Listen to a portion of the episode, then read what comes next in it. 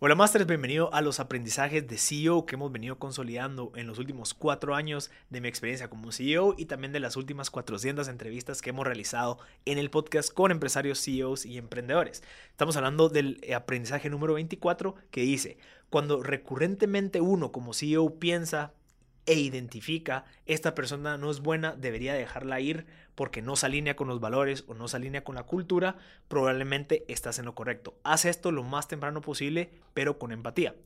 Es difícil, creo que cuando lo, leí, cuando lo vi, fue como, ok, sí, puede ser de que sí sea algo, algo duro, pero a veces nosotros tenemos que empezar a identificar eso lo más pronto posible porque mientras más tiempo pase puede ser un poco más complejo. Si no se alinea con los valores de la empresa, si no está alineado con la cultura de la empresa, pues tal vez sí, lo mejor es dejarlos ir o como, como, lo hablamos en el, aprendizaje, en el aprendizaje pasado, ser empáticos y comprensivos de tratar de entender qué es lo que está pasando, pero si luego de entender te das cuenta que no, al igual sigo pensando esto, que es esta persona no es buena, debería dejarla ir, deberías de dejarla ir y hacer lo correcto lo más temprano posible, pero con empatía. Entonces, tratemos de ser un poco estrictos, como decíamos en el aprendizaje pasado, con los objetivos del negocio, ¿sí? Y mantener los valores y la cultura y ser empáticos y comprensivos con las personas. Entendamos, veamos si funciona o no. Si no funciona realmente eh, y está en contra de los objetivos, pues podemos dejarla ir y seguir avanzando porque puede perjudicarnos a largo plazo. Este es el aprendizaje número 24.